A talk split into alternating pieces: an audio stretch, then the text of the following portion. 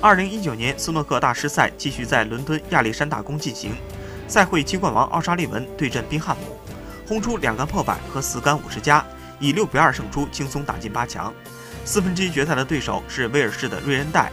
奥沙利文曾七次获得大师赛冠军，本赛季至今打了二十八场比赛，取得二十六胜两负的战绩，在英锦赛上拿到个人在该项赛事上的第七冠。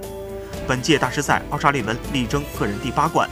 首轮对阵宾汉姆，过去奥沙利文与宾汉姆有过十七次交手，取得十四胜三负的压倒性优势。